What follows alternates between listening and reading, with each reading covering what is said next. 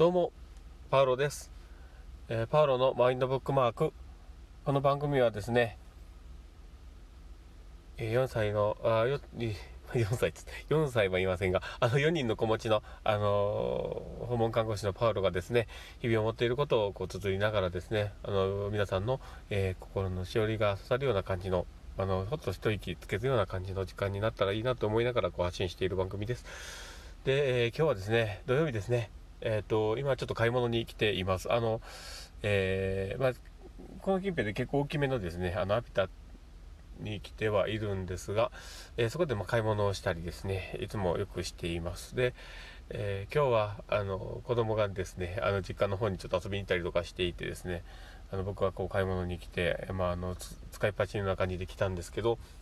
えーと今え、まあ、ちょっとこうその景色を見ながら今ちょっと発信をしようかなと思ってこう録音し始めたんですけど今日の朝からですねもう子供たちももう先導騒いでいてですねえっ、ー、となんか朝の6時ぐらいからこう来てバタバタバタバタと休みの日ってなんでこう子供って早く起きるのかなと思うんですけど、うん、なんかうちの長男はあの小学生の高学年なんでね全然まああのどっちかというとおとなしめまあおとなしめでもないけどね結構暴れたりもするんですけど今日はあのーえー、次男坊と三男坊がこう家の中で暴れていてですね、えーえー、5歳と3歳の子がですねなかなか、ね、年齢が近いとこうなんか物の取り合いだったりとかなんか意思疎通がうまく図れないのかこうすごく言い合いになったりですね、まあ、今日なんか話をしていたのがですねあの2人ともこう 3DS を持っている、まあ、3DS と 2DS ですね持ってるんですけど、まあ、それをこうあのマリオカートをしてね最近ちょっと遊ぶのがハマっていてでそれでですねあのいつもやり始めるとこう喧嘩がいつも起こるんですけどなんかこう楽しんでいる分にはいいんですけどね。なんかいつもそんな風に喧嘩になっちゃったりしてですね。でマリオカートを同じ、まあ、ゲーム機でですね同じソフトをやっているのになんでかあの途中でねあの一番上の子があのあの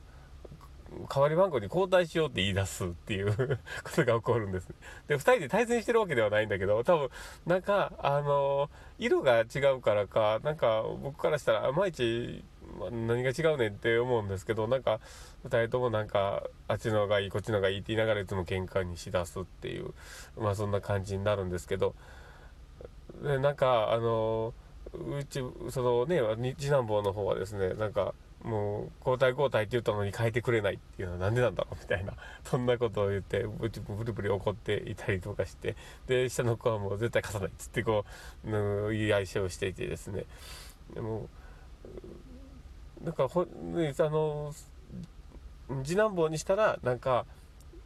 あの、まあ、交代交代って前に言ってたのにそれを変えてくれないって何なんだみたいな感じで怒ってたりをして。でねなんか何が起こってるのかよくわかんないです。でまあそんなこんな感じで今、えー、まあ、ちょっと一息ついてですね僕はちょっとまた買い物に来た感じなんですけどなんだかあのどうやらね子供たちにとってはあのお母さんがねいつもこう買い物行ってるからお母さんが買い物に行くのが当たり前みたいな感じに思っていてですねなんか僕が買い物行くってなるとすごいぐちゃぐちゃぐちゃぐちゃ怒るんですけど。なんかそれもちょっとおかしな話だなとは思うんですけどね。でまあでもそれってなんかお母さんが買い物に行くっていう今までのスタイルがなんか本人たちの中でまあ標準というかまああの当たり前っていう状況になっているからっていうのがあるんでしょうけどもね。でそういうことって比較的あの対人関係の中でも結構あるよねっていうちょっとこう今考えながら思ってるんですけど特に僕はまあ訪問看護やってるってところもあって、まあ、精神科なんでね結構あの、まあ、いろんな方のお話を聞いたりとかするんですけどまあその話の中でこれが当たり前だろうっていう感覚を持ってあの相手の話を聞くとすごくすれ違うんですよね。っていうのもやっぱり自分は自分の生き方で今まで生きてきていてで相手は相手の生き方がそこにあって今までの、えー、なんか成長してきたというかあの過ごしてきた期間の自分らしさがそこにあって存在をしているっていうところでですねそのまあ自分の価値観の中での当たり前とずれるからといってそれが違うからそれはダメっていう視点を持ってしまうっていうのはやっぱり違うよねっていつも思うんですね。そういうことってなんか常によく起こっていることだと思うんですけどやっぱり、ま、本人の大事に育してきた時間を、まあ、そこをこう否定するような感じになってしまったりしてしまうしで他の人の価値観っていうところをねやっぱり受け入れられないっていうまあ、看護師側が少し問題もあるのかあるとは思いますしねやっぱそういう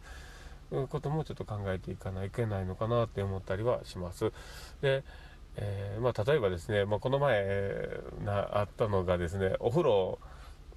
ですねまあ1週間に1回しか入らないみたいな方がいててで多分その話を言った時になんかまあ僕は、まあ、ほぼ毎日入るっていうまあ、価値観を持っているのでなんかそれを聞いた時に「え汚い!」みたいな感じに やっぱ思ってしまったりしやすくなるんですけどでもよくよく考えたら1週間1回入るっていうことをずっと続けてた人が毎日入ることの方が異常なんですよね そうなんかそういうふうに思いますよねだからそのその相手の立場から例えば毎日入るなんてありえないってやっぱ思うじゃろうしでそこをこっちの価値観で落ち着けるとやっぱり全然もうその時点でもう食い違ってるからあこの人もう嫌だってやっぱりなってしまいますし分からない相手みたいな感じに捉えてしまいますもんねだからやっぱりあの人の感覚生き方生き様みたいなとこだったりとか価値観考え方みたいなところってあそういう感覚があっていいんだみたいな感じで受け止めてあげるっていうのは本当に大事なのかなって思ったりします。今特にこのコロナのねあの状況も結構大変な中であのずっと就職するかもわからない感じでみんな生きていく中でそういったすれ違い考え方の捉え方の違いみたいなところってすごく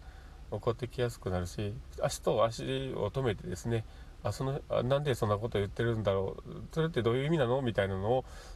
あの相手を知るっていうことを深めていくことですごく人間の幅も広がっていくでしょうしなんか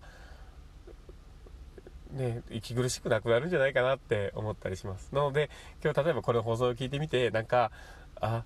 この人ってどんなんなんだろうとかなんか家族の中でもなんかそれっていいのかな悪いのかなっていろいろ悩んだりすることもあると思うんですけどその時は相手に聞いてみてまあ、否定するわけではなくてあんたは知りたいんだよっていうメッセージをこう伝えながらですね聞いていくっていうのはすごくいいのかなって思ったりもするのでもしよければやってみてください。まあこんな感じで、えーと、日々思ってることをこう言葉にしながら綴りながら、えー、ラジオに残していくってことをやっていきますのでもしよければあのフォローお願いします。ということで、まあ、これから多分、えっ、ー、とまあ、買ったものをですねまたえー、持って帰って家のわーわー言うてる中にちょっと突入していこうかなとは思ったりするんですけど、また、えー、よかったら聞いてください。ということで、ではさよなら。ではお会いしましょうまた。はい、失礼します。